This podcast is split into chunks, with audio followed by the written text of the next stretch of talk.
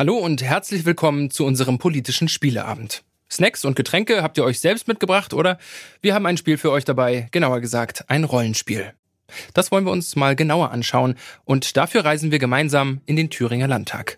Das Spielziel ist es, die Demokratie in Thüringen von innen auszuhöhlen. Und los geht's.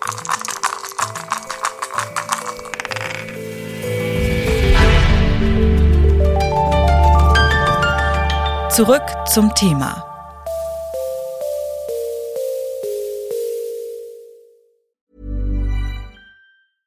Bitte widmet eure Aufmerksamkeit unserem Werbepartner.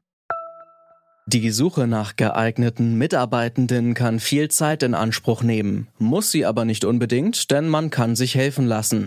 Zum Beispiel mit den Premium-Stellenanzeigen von Indeed, denn damit wird eure Stellenanzeige in der Suche sichtbarer und Bewerberinnen und Bewerber werden schneller auf euch aufmerksam. Indeed schenkt euch jetzt 75 Euro Startguthaben für eure Premium-Stellenanzeigen. Klickt dazu auf den Link in den Show Notes. Es gelten die AGB. Das Spiel, von dem wir da gerade gehört haben, das haben sich die MitarbeiterInnen vom Verfassungsblock ausgedacht. Gespielt wird in Thüringen, dem Bundesland, in dem eine Partei momentan laut Umfragen mit 30 Prozent die stärkste politische Kraft werden könnte. Gleichzeitig wird der Landesverband Thüringen aber auch als rechtsextremistischer Verdachtsfall vom Verfassungsschutz beobachtet. Klar, es geht um die AfD.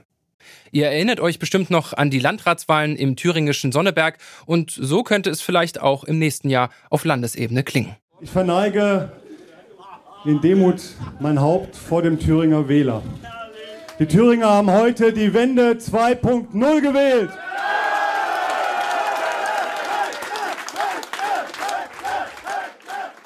Wovon Björn Höcke, der Fraktionsvorsitzende der AfD im Thüringer Landtag und seine ParteikollegInnen noch träumen, ist in anderen Ländern auf nationaler Ebene längst Realität. Beispielsweise in Ungarn, Polen oder Israel. Dort sind Parteien an der Macht, die sich die Verfassung ihrer Länder passend zurechtgebogen haben.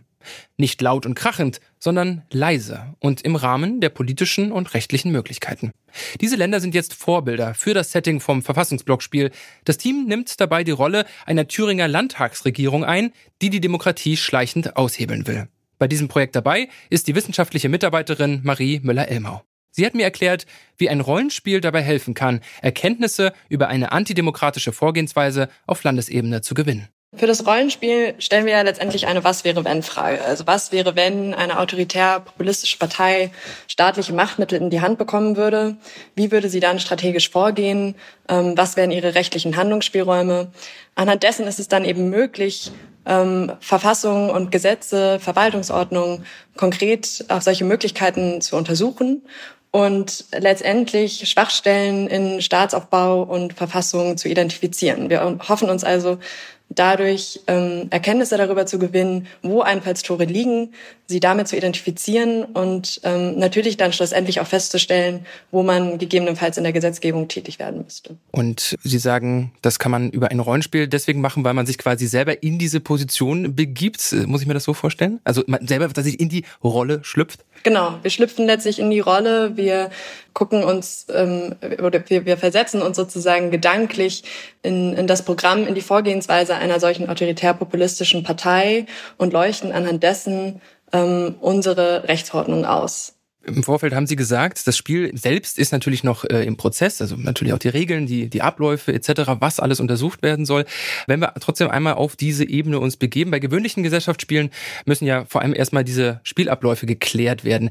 Wie sieht das denn beim Thüringen-Projekt aus? Also was ist, sage ich mal, der erste Zug? Also welche Gesetzesänderungen zum Beispiel oder Projekte würde so eine Landesregierung denn umsetzen können? Wir haben das letztendlich aufgeteilt oder wir stellen uns letztendlich drei, drei zentrale Fragen. Zum einen, wie juristische Veto-Player neutralisiert werden könnten, zum anderen, wie eine solche Partei sich gegen politischen Wettbewerb immunisieren könnte und zuletzt, wie sie öffentlicher Kritik entkommen könnte. Letzteres bezieht sich also vor allem auf Medien, auf ähm, Hochschulen, Universitäten, Versammlungsrecht und so weiter. Und innerhalb dieser drei Fragestellungen gehen wir dann eben diese Szenarioanalysen durch. Das heißt also, wenn man auch ins Ausland guckt, war dort jetzt zum Beispiel sehr prominent, gerade in Ungarn, die Vereinnahmung der Medien durch zunehmende Zentralisierung oder die gezielte Besetzung von Redaktionen. Ähm, entsprechend könnte man sich also in Deutschland fragen, was passieren würde, wenn man aus dem Medienstaatsvertrag austreten würde, wenn man Kulturförderung drastisch kürzen würde oder eben die Autonomie von Universitäten beschränken würde. Ähm, es stellen sich also eine Vielzahl von Möglichkeiten, die wir für diese drei unterschiedlichen Bereiche durchgehen wollen. Und äh, wenn ich mir jetzt nochmal so ein Spielbrett zum Beispiel bildlich vorstellen würde, ja, dann habe ich ja meistens ähm, einen Weg mit verschiedenen Stationen. Also zum Beispiel, weiß ich nicht, selbst bei sowas Simplem wie Mensch ärgere dich nicht, äh, habe ich in dem Fall vier Spielfiguren, die ich nacheinander ins Ziel bringen muss, um das Spiel zu gewinnen. Wenn ich das jetzt anwenden würde, auch wenn das vielleicht äh, ein, ein großer Sprung ist, das jetzt auf das Turing-Projekt anzuwenden, sehen Sie in Ihrem Spiel auch sowas wie zentrale Stationen? Sie sagten ja gerade schon, das sind die drei Fragestellungen, die Sie haben, äh, auf dem Weg in ein Ziel, weil das Ziel, nämlich entnehme ich jetzt Ihren Worten, ist ja, wenn Sie sich in diese äh, Lage versetzen, die Aushebelung von demokratischen äh, Prozessen, Vorgehen, Regeln. Ja, also ich glaube, dass ähm, ja auch das Ausland gezeigt hat, dass die Justiz ein enorm wichtiger Player in dem Spiel ist. Äh, aber auch das Wahlrecht ist natürlich von großer Priorität. Ich glaube aber letztlich ist das, ist das eine Art Parallelentwicklung und ähm, gehen wir natürlich auch insofern ergebnisoffen da, ähm, an das Projekt heran, ähm, als wir eben genau herausfinden wollen, wo diese Gefahren spezifisch für Thüringen liegen und ähm, somit sich auch, also sich somit auch herausstellen kann, dass Gefahren weniger dringlich sind an manchen Stellen, an denen wir es vermutet hätten, als, als an anderen. Und ähm, genau, deswegen ist uns da eine ergebnisoffene Analyse, Analyse wichtig. Dann bleibt zuletzt noch die leicht ketzerische Frage übrig. Ähm, das Spiel soll Schwachstellen der Demokratie frühzeitig erkennen.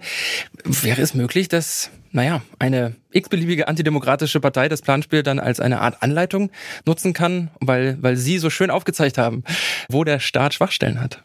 Also wenn man nach so einem Playbook suchen würde, dann würde man es ja theoretisch schon im Ausland finden. Ähm, es, es gibt schon genug äh, Materialien und Erkenntnisse darüber, wie ein solcher Prozess aussehen könnte. Unser Ansatz ist eben, dass ähm, eine informierte und ähm, bewusste Öffentlichkeit äh, einfach wichtiger ist als ein, ein, ein möglicher Überrumpelungseffekt. Genau, deshalb sehen wir insofern keine Gefahr.